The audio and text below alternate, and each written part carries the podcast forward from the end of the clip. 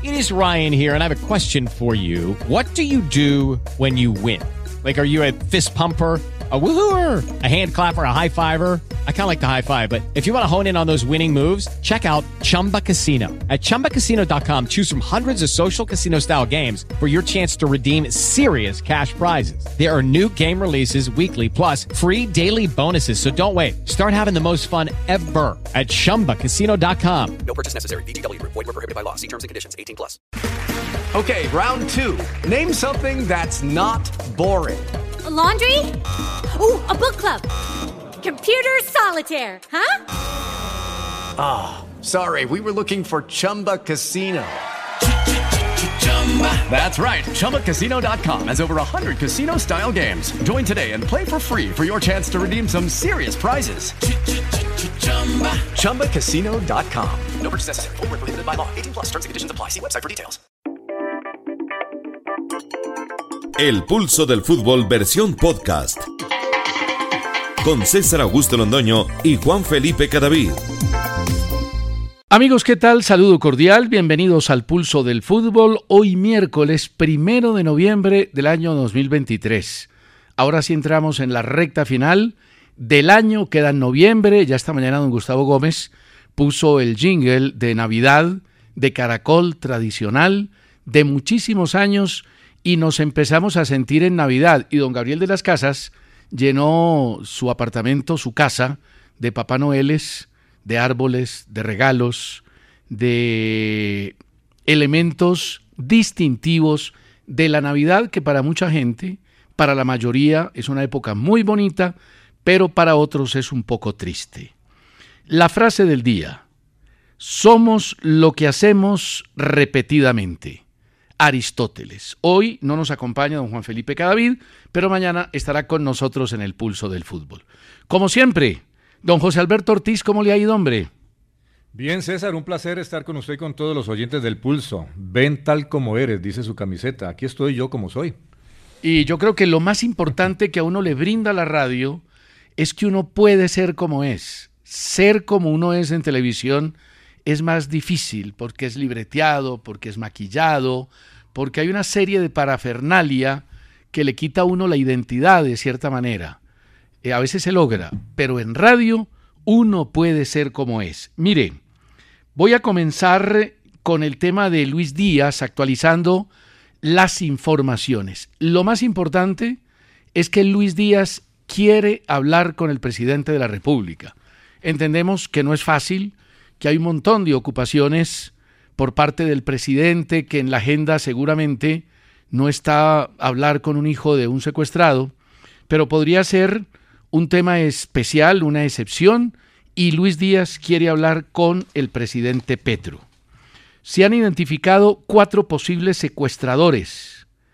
Todo indica que los secuestradores del papá de Luis Díaz sacaron lo sacaron de la serranía del Perijá, que ha tenido ya un barrido grande por parte de las autoridades, cuatro helicópteros, 250 uniformados, eh, hay también inteligencia, todo un operativo y no se ha logrado encontrar a los secuestradores y encontrar al papá de Luis Díaz. Se cree que en un 95% fue llevado a Venezuela. El gobierno colombiano quiere manejar el tema exclusivamente. No quiere que nadie se meta, incluso autoridades que tienen la obligación de velar por la situación, porque es una obligación eh, de carácter reglamentario, el gobierno quiere manejar el tema exclusivamente. Y lo más importante, don José Alberto, es que Lucho Díaz quiere hablar con el presidente Petro. Eso es importante, ojalá lo escuchen, pero sobre todo lo más eh, sobresaliente debe ser el regreso del papá de Lucho a su hogar, así como regresó su, su señora madre, eh, sin novedad ¿no? alguna en su integridad física. Hoy incluso, César, los medios europeos le dedicaron un gran espacio a la marcha que hubo precisamente en Barracas, La Guajira, em, para pedir la liberación del padre de, Luis Díaz. Esperamos que esto sea positivo, que no solamente que las autoridades también eh, hagan su labor, sino que quienes tienen al padre de Lucho Díaz entiendan que no los lleva absolutamente a ningún puerto bueno lo que han hecho. Sin duda, sin duda, y la verdad es que ojalá aparezca que le respeten la vida, que es lo más importante. Hoy había un rumor en la calle, en los medios de comunicación, sobre los jugadores de la selección Colombia que querían presionar la liberación del papá de Díaz, manifestando que no jugaban con la selección Colombia mientras estuviera secuestrado. Eso realmente es muy difícil eso no corresponde a una presión lógica. Primero porque no tiene que ver con la Conmebol, tendría que ser una iniciativa de la Confederación Suramericana de Fútbol y si eso llegara a ocurrir, Colombia perdería los puntos en su próximo partido ante la selección. Incluso hubo una iniciativa de alguien, no sé, alguien escribió también en las redes sociales, alcancé a ver que Colombia debería parar el campeonato por la situación de Luis Díaz, ¿no? No pues esto yo no, no, creo que llegue hasta allá, es una situación totalmente diferente a lo que es el fútbol, aunque tiene que ver con un futbolista, pero eh, César, lo, lo, lo, más importante, reitero, es que las autoridades hagan lo suyo, ¿no? Claro, que las autoridades operen, eh, yo le tengo fe, le tengo fe a que puedan encontrar a los secuestradores, los castiguen y puedan encontrar al papá de Luis Díaz. Bueno, Colombia empató 0-0 con Uruguay por el quinto lugar en los mm. Juegos Panamericanos y cayó 4 por 3 por penaltis. Felipe Mosquera desperdició uno y el quinto lo desperdició Daniel Ruiz. ¿Pudo ver algo del partido, José Alberto? No, no, no, pero sí escuché las declaraciones de, del técnico eh, Héctor Cárdenas hace algunos días cuando no se logró el objetivo. Reconoció primero que no se, no se logró el objetivo, pero lo que a uno no lo deja tranquilo, César, es que el técnico habla básicamente de que eso le sirvió para ver algunos jugadores del medio. Uno sabe que esta no es la selección, o este plantel por lo menos no es el que va a ir al preolímpico a Venezuela, ¿no? va, a ser totalmente diferente. Los que estuvieron en el campeonato suramericano y los que tienen la edad precisamente para que lleguen allá. Incluso el otro día hacíamos una, una lista del América de Cali que puede aportar a una selección sub-23 fácilmente tres jugadores de muy buen nivel que están hoy día en el fútbol colombiano. Solo llevaron a uno. Em, no sé. Eh, millonarios, por ejemplo, Millonarios, Atlético Nacional, son equipos que tienen jugadores de primerísimo nivel y apenas llevaron algunos. Claro, eh, eh, cuando se fracasa, cuando no hay un buen resultado, inmediatamente aparecen no solo las críticas, sino las peticiones de que Cárdenas se tiene que ir de la selección Colombia. Yo no creo, y además un director técnico no puede ser un objeto desechable. Yo insisto en que uno tiene que respetar un poco las maneras, viene de hacer una buena presentación en otro campeonato, no le fue bien en el Panamericano, pero, hay que esperar el torneo preolímpico. Si es un campanazo de alerta para los jugadores, es que ir a pelear un quinto puesto. No, eso es terrible, en los Panamericanos terrible. Ahora, uno puede perder cualquier partido. Sí. Perdimos contra Estados Unidos y, perdimos por dos errores individuales. Correcto. Vergonzosos. Se está hablando, César, de todas maneras, de una generación, de, una, de, un relevo que puede, debe venir a marcar, cierto, eh, los nuevos jugadores de Colombia. Pero, pero son cuatro o cinco los que están en el exterior y pare de contar. O sea, los otros, ¿qué sucede con los que están? ¿Es solo del director técnico o también es de los jugadores? Sí, yo creo que ahí hay parte y parte. Uno la responsabilidad nunca la puede direccionar en un solo sentido. Total. Yo soy de los que piensa que los técnicos no son tan importantes en el triunfo ni tan desastrosos en el fracaso. No son tan definitivos cuando un equipo gana, así cambie cosas en el intermedio, como lo hizo, por ejemplo, Pedernera en aquel partido frente a la Unión Soviética en el Mundial de Chile en 1962, perdíamos 4-1 y el equipo empató 4-4, ni tampoco son los únicos culpables de la derrota. Yo, por ejemplo, no creo que Queiroz haya sido el único responsable de la derrota en aquel 3-0 frente a Uruguay en Barranquilla y el 6-1 frente a Ecuador en Quito. Mire, de Millonarios, ayer nos preguntábamos por qué Jader Valencia había sido operado de nuevo 46 días después. Y la explicación es la siguiente, sufrió ruptura, una total, la del ligamento colateral, y la otra en un 80% del ligamento cruzado. Eso es más complicado. Mucho más complicado y da más tiempo. El tema es que del ligamento colateral lo operaron hace 46 días para estabilizarle la rodilla.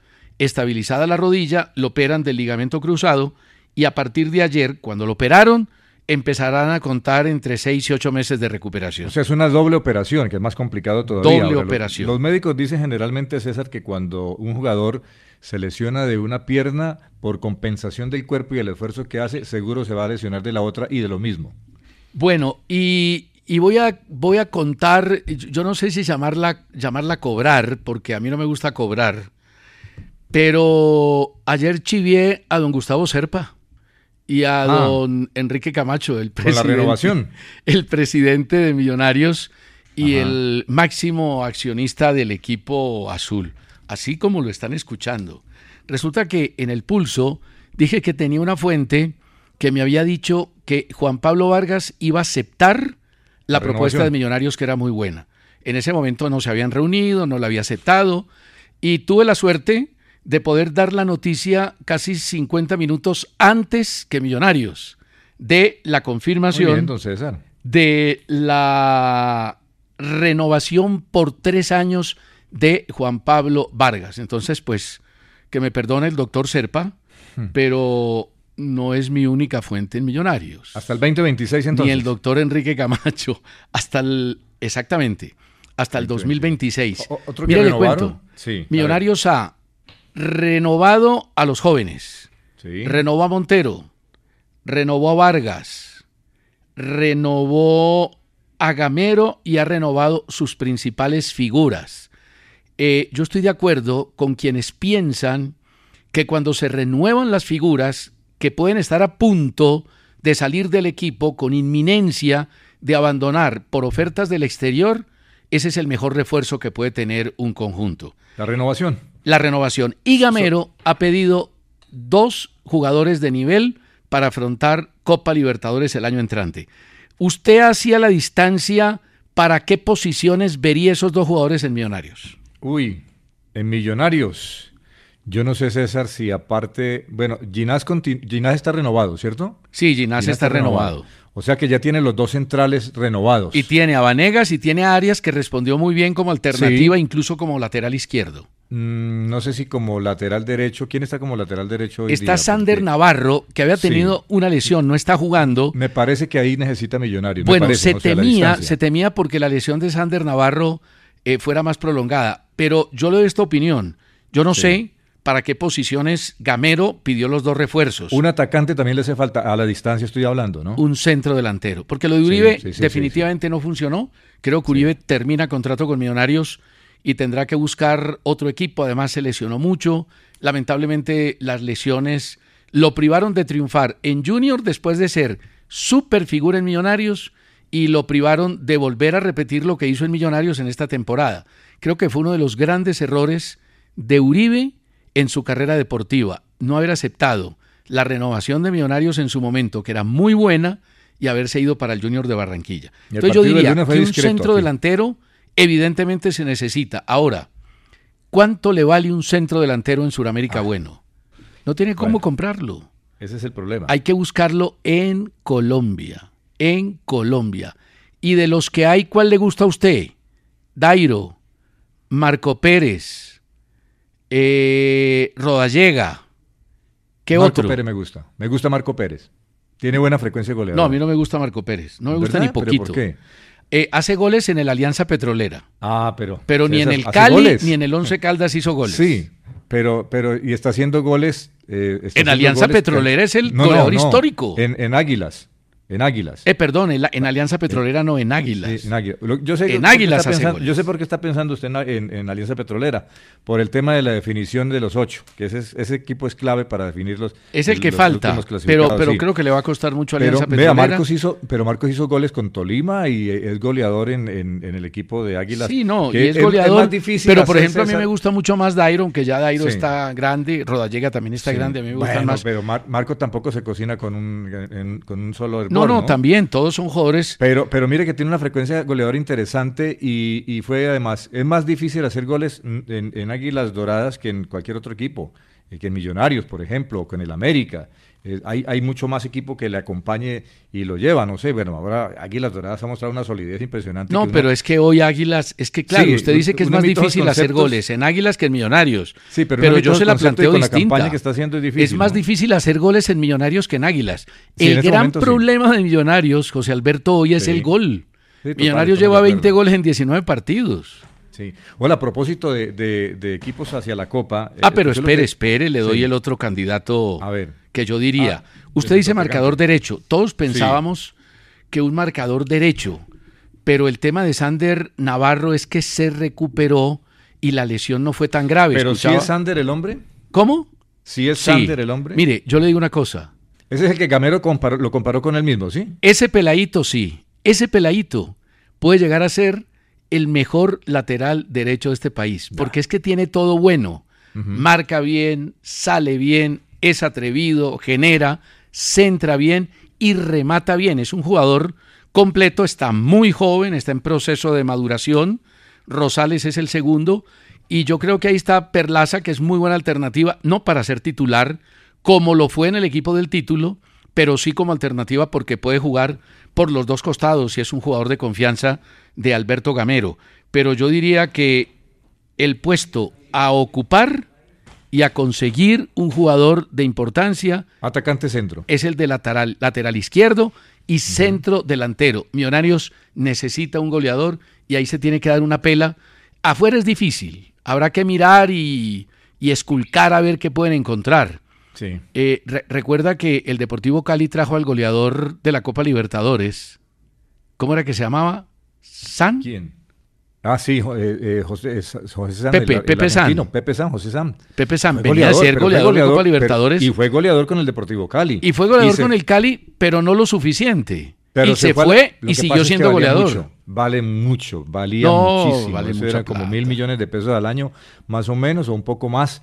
Y, y se fue a Lanús y volvió a ser goleador en Argentina, ¿no? Volvió a ser goleador, habla- tiene gol. Usted habla de pelados. Eh, ¿Vio el partido del lunes de Josen Escobar, el pelado del América de Cali? Sí, no, lo vengo siguiendo hace rato y ese jugador No, es muy bueno. jugador. Ese es un jugador que fácilmente América lo va a vender y lo va a vender a Europa, César. No cabe la menor duda. Cuando Lucas González, el técnico Tiene del 18 América de añitos, Cali- ¿no? Sí, 18 años a Mario. Cuando Lucas González habló de él y lo comparó por allí con, con un jugador de España, eh, no me acuerdo si fue con Xavi o con, sí, creo que fue con Xavi o con Iniesta. Lo comparó, todos dijimos, uff, y yo estaba en la conferencia de prensa y yo alcancé a decir entre dientes, ¿y cuándo lo pone? Porque habló, pero no lo habíamos visto, ¿no? Entonces, ¿y cuándo lo pone? A los dos partidos estaba ya jugando y ese muchacho tiene una calidad, una tranquilidad a los 18 años para coger la pelota y saber a quién se la entrego de manera limpia. Puede hacer las veces de lateral, hace de volante interno, puede hacer de volante creativo. Es realmente un jugador que está eh, dándole a la América una posibilidad de un muy buen negocio al futuro. Bueno, aquí la gente está aportando nombres. Henry Peña dice Marcos Vinicius. Eh, Ah, el de, el de, al de Huila. el del Huila, que es, muy buen jugador, más- pero no es nueve, es no, más, no es media nueve, más de punta. media punta, sí, correcto. Sí, es más media punta. Media punta. Eh, Marta Hernández dice, me encantaría Rodallega. Eh, Hay un 9 que está ocupado, ¿no? ¿Cuál? Lo tiene el Deportivo Cali, Ramírez. No, pero ese jugador es difícil de sacárselo al Cali. Pero ese es Pero buen pues- jugador, buen jugador. Mire, eh, GB dice Rodallega dijo que depende del sueldo. Gladys Restrepo, Dairo me encanta, ídolo de Nacional. César, por favor, no demerite a Marco Pérez. Yo no lo demerito, ni más ni menos. Reconozco que es muy buen jugador, pero a mí no me gusta como delantero. Dairo Creo que es- estuvo en Millonarios, ¿no? Sí, también. Es Creo que es un jugador que hace goles hoy y mañana no. Hace goles hoy y mañana ¿Marcos? no. Es un poco intermitente Eh, y sí. eso es un poco grave. Liliana Torres Marín desde Cincelejo. Eh, Omar Ramírez, ojalá que armen un equipo decente y competitivo. Fernando Moque, eh, hasta donde Cerro llega tiene contrato hasta el 2024, claro, y Marco Pérez también, y Dairo Sí. también. Dani Prado, Moreno Martins, podría ser, Ese es goleador histórico, ¿no? podría De- de- ser de también Bolivia. veterano, goleador histórico y goleador, goleador. Además, cabeceador, que es muy importante en Copa Libertadores. Sí. Eh, Juan Francisco López nos pregunta por el papá de Lucho, ya hemos manifestado eso. Yo quisiera un tronco como Marco Pérez con más de 100 goles. No, Marco Pérez no es tronco, don Jorge León. Directo, directo. No, pues es que se la están echando a usted para No, pero cobrarle. no, es buen jugador, pero a mí, a mí no me gusta.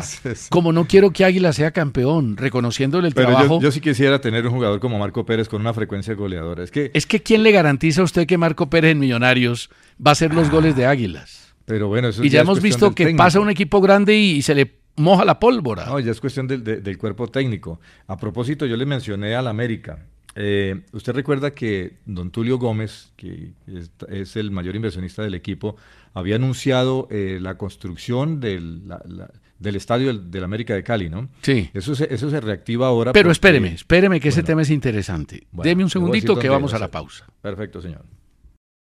Hello, it is Ryan, and I was on a flight the other day playing one of my favorite social spin slot games on chumbacasino.com. I looked over the person sitting next to me, and you know what they were doing? They were also playing Chumba Casino. Coincidence? I think not. Everybody's loving having fun with it. Chumba Casino is home to hundreds of casino style games that you can play for free anytime, anywhere, even at 30,000 feet. So sign up now at chumbacasino.com to claim your free welcome bonus. That's chumbacasino.com and live the Chumba life. No purchase necessary. Group. Void prohibited by law. See terms and conditions. 18 plus. Con BetPlay, betplay.com.co, entra y tendrás la posibilidad de ganar y la noticia ganadora es la de América, pero antes leo algunos oyentes. José Jiménez, Cárdenas fuera, Cárdenas fuera. Elkin de Jesús Echavarría Naranjo. Millonarios y Colombia necesitan goleadores. Tiene toda la razón.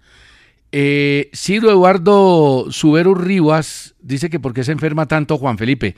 No, está bien, pero está atendiendo un asunto particular. John Marín desde Jalapa en México, Jesús María Torres desde Tarragona, España, Dani Arenas desde Medellín, Luis Marín desde Miami, Carol Botello desde Villa del Rosario, en el norte de Santander, y a Luis González le mando un abrazo grande, gracias por el elogio. Vamos con la noticia ganadora de Betplay, don José Alberto. Ah, hay una que es la de Falcao García. Ah, Hizo sí. Doblete hoy. Sí. Doblete. En la Copa del Rey, Falcao García logró eh, un doblete importantísimo. eh, ganó el Rayo seis goles por cero. Em, pero bueno, lo, lo que hay que decir, eh, César, es que tuvo 64 minutos, remató cinco veces, eh, eh, y de esos cinco veces que remató, perdón, seis veces, y de esas cinco fueron al arco, ¿no? Y que tuvo una precisión del 90% de sus pases, o sea que lo de Falcao es bueno en medio de todo lo que está viviendo Falcao, que es esa falta de continuidad, falta de ritmo y por lo cual no ha vuelto a ser convocado a la selección colombiana. Vi el partido. Vallecano. ¿Sí? ¿Lo Vi el partido desde el comienzo, madrugué. El Sí. primer gol de Falcao fue de penalti. El 2-0 fue a los 16 minutos. Y el técnico lo sacó cuando pudo haber hecho tres o cuatro goles. Estaba, estaba enrutado Falcao. El rival del Atlético, del Rayo Vallecano, fue Atlético Lugonés, equipo de sexta división Bueno, jugaron en un estadio como el de Compensar. El de Compensar es más bonito. Rayado, una tribuna chiquitica. El equipo rival era muy, muy malo. Ese bebé hizo dos goles. El de tiro libre es vergonzoso. El arquero se tiró a las dos horas esto es por la Copa del Rey, ¿no? por la Copa del Rey. Lo el, que pasa es el que en la Copa el equivalente a la Copa del Rey más o menos aquí en Colombia sería que la Copa de Mayor, más o menos. sería la Copa del Play, sí. Sí. Sin duda. Mire, Falcao Pero suma... no le baje tampoco tanto la caña eh, pues a los goles de Falcao porque el hombre volvió a los No, goles, no, pero hay que decir volvió. que el rival fue... Esa, esa era la oportunidad para que Falcao marcara Ah, bueno, muchos goles. ¿Qué tal que no lo hiciera? Es como cuando un equipo, un equipo muy fuerte se enfrenta a uno débil No, de y acuerdo. no le gana. No, y de acuerdo. Pero José Alberto de era de sexta categoría. Ahora sí valen los goles y se apunta. Vale. Yo no apunto pero yo los de la diciendo- primera B. A ver, entiéndame bien, no estoy diciendo que es el renacer de Falcao como goleador, no simplemente, pues ante la escasez que tiene, que ha tenido Falcao de minutos y de goles, pues bienvenidos sean estos, ¿no? ¿Qué tal que no lo hubiera hecho? Hubiesen dicho, entró a jugar con un equipo de sexta categoría y ni a un equipo de sexta categoría le hizo gol. Vale, pero Falcao Vale. lo más importante es que suma 342 goles en su carrera y quedó Uy, a está cuatro. cerca de Valenciano. De lo, no, De de Aristizábal. Aristizábal, De hombre, Aristizábal, sí, de 346 goles, lo tiene a tiro de as y lo va a alcanzar y lo ¿A va a pasar. A cinco nomás, ¿no? A cuatro. A cuatro. A cuatro. Bueno, a cuatro. eh, sí, Aristizábal lo del- tiene 346 Sí. y Falcao 342 y no le sumo los de la primera B. Y le alcanza, y le va a alcanzar. Y, César, y a tiene alcanzar. 262 y en eso sí está lejos como el máximo goleador del fútbol colombiano en Europa. Los 262 goles de Falcao son seguidos por 165 de Morelos y 158 de Vaca y 134 de Muriel que la sigue metiendo. En los próximos cinco años todavía no veo quién tenga esa capacidad. No, no, no, hay que esperar muchos años más. Para que un jugador América, ¿qué- llegue qué- a los sí. goles que ha marcado ¿Qué es lo del. América, César? Es una noticia en torno a, a la definición por fin de don Tulio Gómez como mayor inversionista de eh, hacia dónde va orientada la ubicación del estadio del América de Cali. Pues ahora con la reciente elección que pasó el día domingo, que el triunfo del señor Ale- Alejandro Eder como alcalde de la ciudad de Cali a partir del primero de enero, pues él está muy empeñado en colaborar con esa gestión. Naturalmente van a priorizar lo que es el Estadio Olímpico Pascual Guerrero como casa del América de Cali, pero eh, van a mirar ya, ya se, ya, se- definió por parte de Tulio Gómez, va a ser en el sur de la ciudad. Se preveía y el alcalde de Jumbo estaba haciendo gestiones y había adelantado unas gestiones y unos estudios y demás eh, de suelos y demás de ubicación del estadio para que quedara cerca Jumbo, pero definitivamente va a ser vía Jamundí, en el sur de la ciudad. Ha dicho ya don Tulio de manera oficial en sus redes sociales la construcción del Estadio del América de Cali. En el mes de junio o sobre el mes de junio del próximo año tendrá eh, importantes noticias respecto ¿Y a es, eso. y es buen sitio Viaja Mundí o no? Sí, lo que pasa es que, César, hay que pensar en, en la congestión que se pueda vivir. El sur es una- un sector muy congestionado de Cali, pero ya la gobernadora entrante, doña Dilian Francisca Toro, y, el, y, eh, en este caso eh, el señor eh, Alejandro Eder, están hablando en el mismo idioma, en que hay que descongestionar la ciudad. Seguramente habrá muchas más vías, habrá puentes que necesita puentes hacia el sur de la ciudad, y hay que descongestionar para que no le pase, César, lo que le pasó al Deportivo Cali, ¿no? Mire, la única manera de descongestionar las ciudades es haciendo vías aéreas. Correcto. Aéreas, por encima, no por debajo, por encima, porque por debajo valen mucho y el tema es demasiado complicado. Mire, ese es el problema de Bogotá. Millonarios eh, sigue pensando en la posibilidad de un estadio, lo había pensado en la 80, pero el embotellamiento que se hace en la 80 saliendo de Bogotá es impresionante. Ahí hicieron con mucho esfuerzo el que hoy se llama Coliseo Med Plus, que es extraordinario, espectacular, una obra arquitectónica muy significativa para la ciudad. El abordaje, la salida, la llegada es muy complicada, la salida de Bogotá porque queda fuera de Bogotá, es muy complicada, pero sin embargo la gente va y lo llenan. Mire, mm, el tema Iván René Valenciano. Estuvo 20 horas detenido, resulta que iba borracho y borracho chocó un vehículo, iba en un BMW de color blanco, chocó un vehículo y generó algunos daños. Lo capturaron y lo detuvieron 20 horas por tres delitos. El primero, eso fue en Weston, que es una zona en Miami donde viven muchísimos colombianos. Primero, por conducir bajo influencias del alcohol o las drogas. El dato exacto no se ha establecido. Pero, Vale- pero Valenciano habló esta mañana, ¿no? Y dijo y descartó el tema de drogas. De drogas, no, ok. era únicamente alcohol. Claro, eh, Nairo también descartó el tema de drogas y por eso no ha podido conseguir equipo. No, Es que- pero hay que creer de todas maneras en algo. Uno ya. tiene que creer en la gente, Sí, sí, pero las autoridades en el oficio correspondiente a la detención dice bajo influencia de alcohol o de drogas. Ahí amaneció, estaba amanecido él porque había ido a una fiesta. Él habló Sí. esta mañana con Juan Felipe. Ahora, lo increíble es que lo dejen manejar saliendo de la fiesta. Sí, ¿no? Si tiene amigos, protéjanlo. Lo No lo dejen es manejar, hombre. Llévenlo a la Total. casa o déjelo durmiendo en el sitio de la fiesta. Mire, ¿y dónde habló Valenciano para dar Aquí crédito? en Caracol. En Aquí Caracol. Con Juan Felipe. Ah, yo no lo vi mañana. con Juan Felipe, hombre. Sí, hombre, con Gustavo Gómez.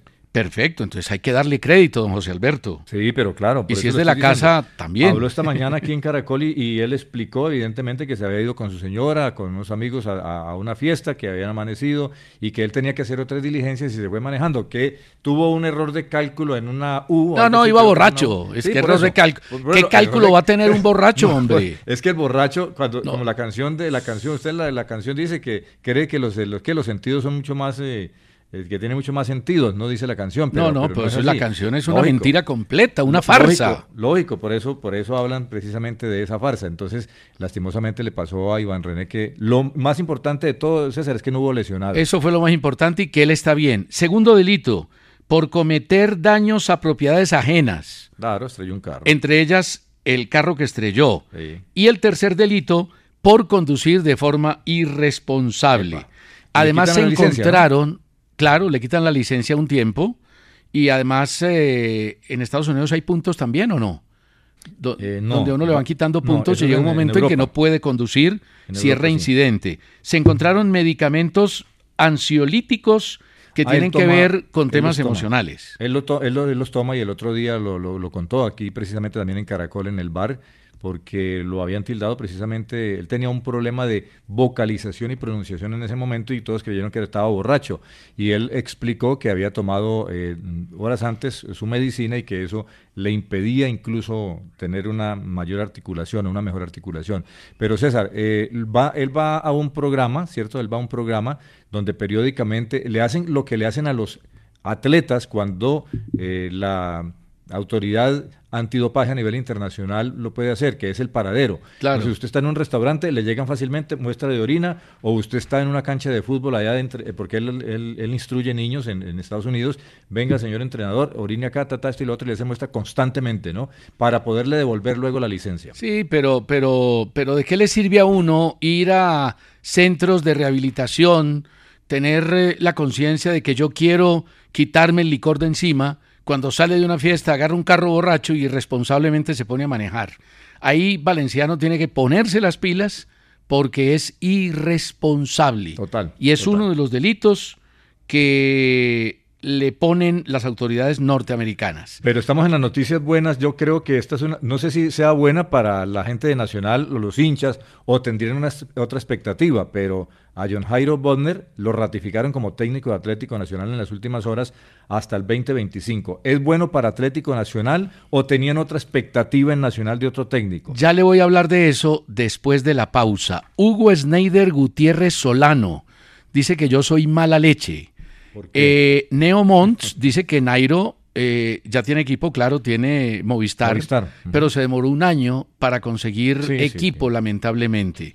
Un año de Eh, castigo. Se demoró un año, era lo que me estaba refiriendo. Sí, Claro. claro.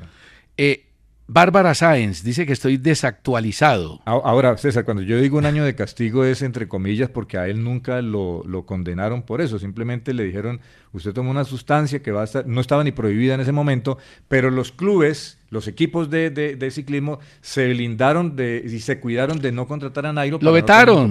Sí, lo vetaron. eso, Mire, eso, fue lo más injusto, porque el medicamento tramadol que tomó Nairo era permitido por la UCI. Total. No estaba entre las sustancias prohibidas. Y a pesar de eso, le quitaron lo que había ganado en el Tour de Francia. Estaba prohibido en el Comité Olímpico Internacional, pero la UCI tiene su reglamentación. Ahí le hicieron una perseguidora tremenda a Nairo y fue de las cosas más injustas que se hayan visto en el deporte en los últimos tiempos. Una pausa y seguimos. Bueno, con Texaco, el jugador que libera su potencial, le leí hoy a Juan Felipe Cadavid que Chunga y Cetré han sido bloqueados por la Federación Colombiana de Fútbol para el partido frente a Brasil y el juego ante Paraguay. Le hago una pregunta, don José Alberto Sí. Ortiz. Entre Cetré, Leo Castro y Cristian Barrios, uno para la selección, para irlo arrimando, porque ninguno de los tres, si son convocados, van a jugar. De los tres, ¿cuál cree que está más cerquita de llegar? En este momento, Cristian Barrios. Y no es porque juegue en el América, Entonces, ¿por Pero- qué? porque es un muy buen jugador. Y si yo es le digo que Leo. Castro- Sí, pero Leo Castro. Yo a Cetré no lo veo, le cuento. No lo he visto. Lo veo no lejos a Cetré. No, no lo he visto a Leo Castro últimamente renovando su condición de goleador. Por eso es que Millonario está buscando un goleador, ¿o no? Sí, lo que pasa es que Leo Castro Ah. te juega en todo el frente de ataque. Y es el No, goleador de Millonarios. Barrios Pero, pero. Leo Castro, sí, no hizo los goles que hizo en el Pereira. Barrios tiene gol y pase gol. Es importante. Leo Castro también. ¿Sabe quién puede desplegar, eh, César, su, todo su talento y todo, como dice la- nuestro patrocinador? A ver, John Arias, John Arias. Desde Europa se dice que hay ojos o que hay veedores que van a poner en, en la final de la Copa Libertadores No, mucha pues, atención al desempeño del colombiano. Le cuento que ayer le conté a Juan Felipe los Sí. seis equipos que están observando Ah, ¿son a John seis? Arias. Y los seis en Inglaterra. Ahora, eh, son equipos de media tabla, no son equipos de la parte alta. El Wolverhampton, tal vez los Wolvers, es el equipo más importante entre quienes lo pretenden. Pero sin duda que John Arias hoy es el jugador colombiano que está en Sudamérica de más proyección para Europa, un equipo importante. ¿Usted qué haría con mil millones de euros? No, ni pienso en eso. ¿Para qué? No, es que, eh, no, lo que pasa es que se, se- se está convirtiendo en- como en costumbre que esa es la cifra de renovación, de cláusula de Ah, recesión sí, de los sí. contratos. Eh, porque Vinicius después, de, en las últimas horas ha, ha hecho noticia, pues Vinicius que anunció su renovación con el, eh, con el Real Madrid hasta el 2027 y puso esa cláusula de rescisión de contrato. Le- Mil millones de euros. Le tengo un tema de Vinicius. Señor. Superdeporte de Valencia dice hoy, Vinicius, muy hartos de Pinochus. Le están diciendo mentiroso a Vinicius. ¿Verdad? Y están diciendo que se queja demasiado y Ah. que inventa cosas y que no son reales y que el tema del racismo y que lo uno y que lo otro. Ahora, Vinicius se la pasa protestando. En el Sí. último partido frente al Barcelona Al le tocó a Ancelotti sacarlo de la mano, Sí, como un no, niño chiquito regañado. sí, es, es cierto, pero que es un muy buen jugador, no lo puede negar nadie. Ah, no, es súper jugador. Extraordinario, Mire, extraordinario. em, Manuel, correo, César. Sí, correos, adelante, vaya Sí. con correos y ahora le doy la noticia de Manuel, compañero Ah. de John Arias. Vean este de Giuseppe Palacio Toba. No hay que ser alcahueta con la gestión deportiva de Eduardo Méndez en los últimos dos años. No ha sido capaz de meterse al menos Grave. a los ocho. Fracaso. ¿Está de acuerdo usted? Sí, grave el tema, sí. Además porque han contratado mucho. Eh, Sí. El esfuerzo de contratación en Santa Fe es alto. Este año contrataron 12 jugadores, el año pasado contrataron 11 jugadores y son nombres buenos, no son las superfiguras, pero son nombres que uno dice van a rendir y resulta que no rinden. Y ya se está hablando de que Zambuesa, de que Aja podrían salir de la institución. Entonces el tema para Santa Fe ha sido bastante grave. Diego González, yo creo que este tema lo tocaron ayer, de todas maneras Diego González envió este, este correo y dice, ¿por qué ahora sí se tiene como principal factor de decisión para dar el balón de oro los resultados de la Copa Mundo? En años de mundiales anteriores, no. No, no, no, pero es que no hay, no hay factores de decisión. No hay una cartilla que diga si es campeón del mundo Sí. tantos puntos, si es campeón de la manual de tantos. requisitos. No, simplemente la gente vota. Por eso Ya. yo digo que ese sistema se debería cambiar. Uno no puede permitir que los jugadores voten, los técnicos voten y los periodistas voten. Mire, mire lo que, mire lo que la relación que él hace. Dice, en año de Argentina campeón, estos son los principales datos de Messi. Penúltimo con el Inter de, Miami en la MLS con un solo gol. Eliminado en octavos de la Champions con el PSG. No estuvo en el 11 ideal de la UEFA. No estuvo en el 11 de la Liga 1. No fue el MVP de, los, eh, de la Liga. Eh, lo único que tiene chuleado es campeón con Argentina. Sí, pero ¿Le parece poquito? Campeón mundial como Argentina siendo figura. Ahora, lo que pasa es que el que quiere demeritar y decir que es injusto el balón de oro para Messi, encuentra un montón de razones. Y el que dice que es justo el balón de oro para Messi, como yo, que creo que fue el mejor jugador de la temporada, porque si bien lo otro eh, estuvo ahí y él no figuró, lo más importante de la temporada fue el campeonato del mundo. Mundial es mundial, César. Mundial es mundial. Mundial es Ahora, mundial. mientras no haya parámetros, el tema es subjetivo. y entonces no hay cómo resolver el tema. Mire, Pedri y De Jong vuelven con el Barcelona. Le hablaba de Manuel, el jugador de Fluminense, 33 años, tuvo un resultado adverso, es decir, dopado Sí. eh, en el 5-1 frente a River por Copa Libertadores y tendrá ocho meses de sanción. No es muy usual ver futbolistas dopados Sí, sí. porque el control al doping en el fútbol es una primera comunión al lado del control al doping en el ciclismo. Y el Esto Atlas, es- sí. donde Juan Camilo Vargas, Mauro Manotas, Juan Manuel Zapata, destituyó a Benjamín Mora tras la derrota ante el Tijuana 2-0. Cuatro victorias, cuatro empates, seis derrotas y chao bambino, si te he visto no me acuerdo. Eduardo Caicedo toca un tema que ha sido recurrente aquí en Caracol. Dice, hola, esto va dirigido a usted, pero me llegó igualmente una copia a mí. Dice, hola César, me parece una falta de respeto que eh, con los colombianos el veto a Llorelli Rincón. Está por encima la selección que los miembros de la federación y sus mañas. Nos encantaría ver a Llorelli junto a Linda Caicedo. Son talento puro para lograr campeonar algo importante para el país. César, hay que apoyar a Llorelli, dice Eduardo Caicedo. Sí, y todos creemos que Llorelli, por el nivel técnico que tiene, debería por lo menos estar en la selección lo Colombia. en la Libertadores fue muy bueno, César. Fue muy, bueno, y jugó bien con Nacional y todo. Pero el último técnico no la convocó y el anterior tampoco. Ahora, ah, porque el fantasma del Beto sigue ahí rodeando el fútbol femenino. Total. Una pausa, ya seguimos. Bueno, la noticia pro. La Usted me dijo que me iba a ampliar lo de Nacional. Ah, lo de Nacional. Esa es la noticia pro. Mire, primero, claro, a mí me parece buenísimo la confirmación de John Jairo Bodmer, 41 años como técnico de Nacional. Ellos al principio querían verlo dirigiendo el equipo en los primeros partidos. Una especie de prueba, ¿no? Una especie de, claro, de test mirar cómo se comportaba, cómo reaccionaba el grupo ante Bodmer y el grupo reaccionó muy bien y no cabe la menor duda de que a mí me encanta como técnico, no tiene experiencia en equipo grande, su recorrido no es muy amplio, pero hay que hacer todos los votos para que a Bodmer le vaya bien en Atlético Nacional. Algo parecido a lo que está viviendo Lucas González con el América, ¿no? Correcto. Y él, lo recuerda cada rato. César, déjeme, decirle que Jason, nuestro, nuestro ¿qué? Nuestro productor me recordó el borracho está convencido que a él el alcohol no le afecta en los sentidos, por el contrario que sus reflejos son mucho más claros y tienen más control. la canción, la canción de decisiones de Rubén Blades. claro, un compañero de nosotros, muy conocido, salió de una fiesta de caracol en el norte de la ciudad. Sí, sí. Eh, el carril es de sur a norte. Uno entra a la fiesta a la derecha. Y el hombre salió borracho y volteó a la izquierda. Venía una volqueta y ¡pum! No, por Dios. Se lo llevó por delante. No se ría, don Edgar ni Lulú, que ustedes saben quién es el personaje, casi lo mata. Con el carro, pero él está bien. Casi lo mata, ahora está bien. sí, un poco descuadrado en el pensamiento, pero está bien. Mire.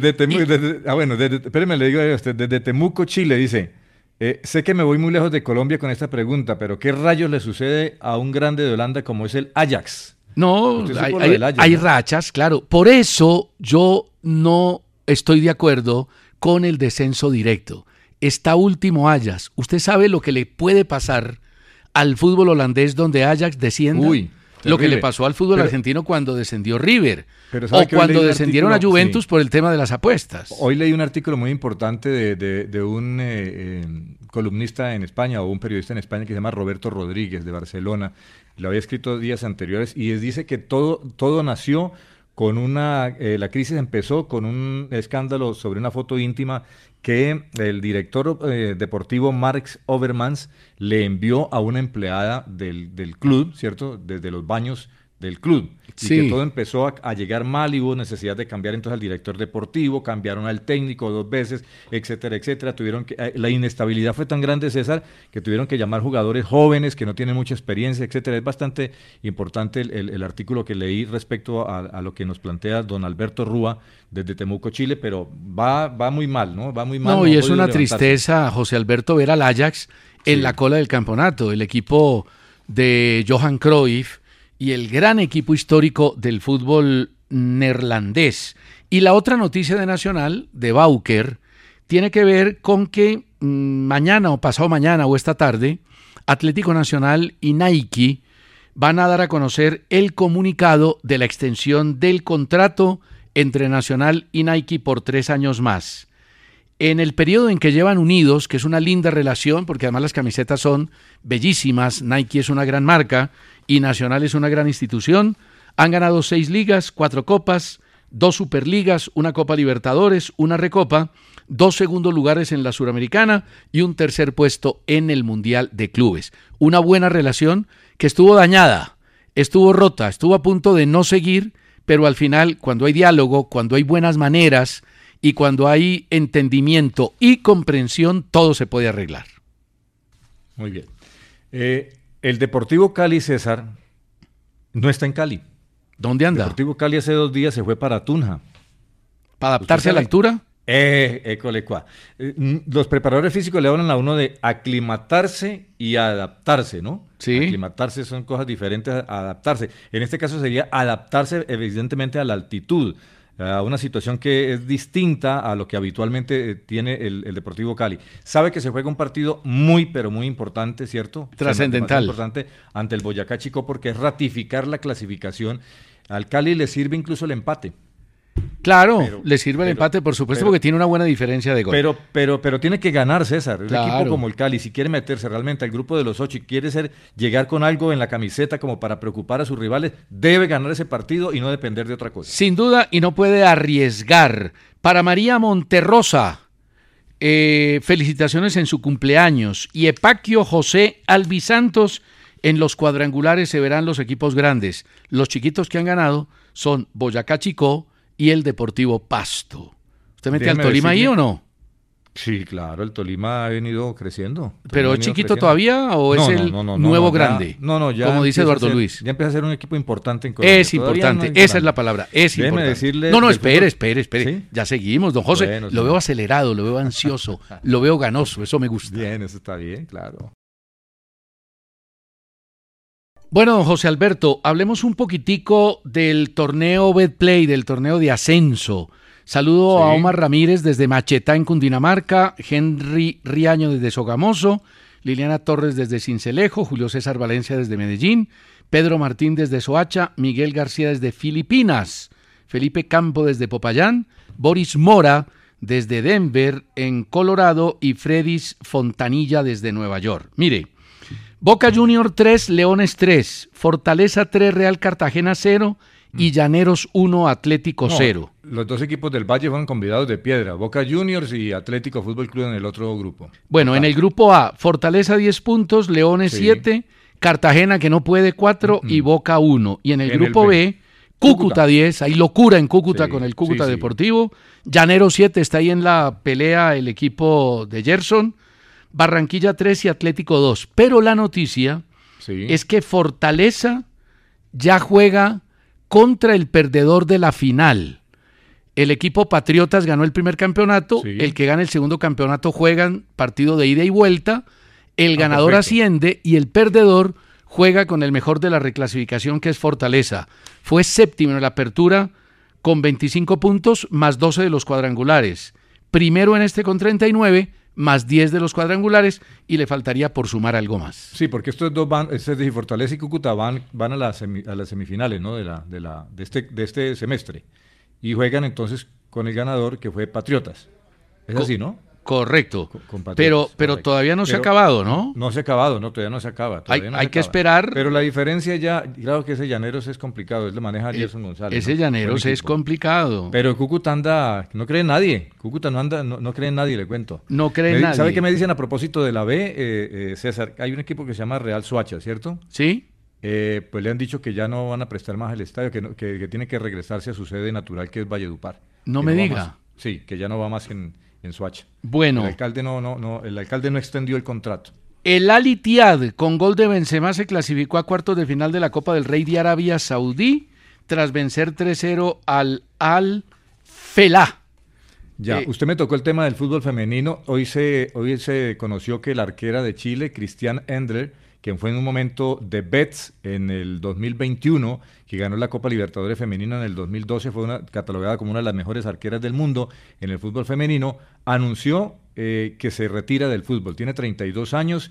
Derrotaron a los Estados Unidos en la semifinal de los Juegos Panamericanos, la van a jugar contra México y dice que ya no va más. Eh, realmente hay que decirlo porque esta mujer marcó en el fútbol femenino algo importante. Ocho títulos con el Lyon de Francia. Y cierro con esta también de fútbol femenino. Se lesionó Natalia Giraldo a los 24 minutos, la arquera en el partido que perdió la selección Colombia femenina 3-0 contra Estados Unidos. Iban 0-0. Fue en San Diego. El primer juego lo habían empatado 0 por 0. Pa- Paniagua ya está en propiedad, todavía no. No, está Carlos Alberto Paniagua, está, está, eh, no, él fue nombrado, pero es- como tiene la selección sub-17 y la sub-20 la tiene también en competencia por estos días, por eso llegó Ángelo Marsiglia como encargado de la de mayores. Pero sí, es Bueno. Carlos Alberto Paniagua el técnico. La del fútbol sub-17 femenino. juega desde el viernes cuadrangular en Costa Rica femenino. Se nos acabó el tiempo y estamos en Navidad a partir de hoy en Colombia. Gracias a todos, felicidades. El pulso del fútbol de Caracol Radio. Con César Augusto Londoño y Juan Felipe Cadavid.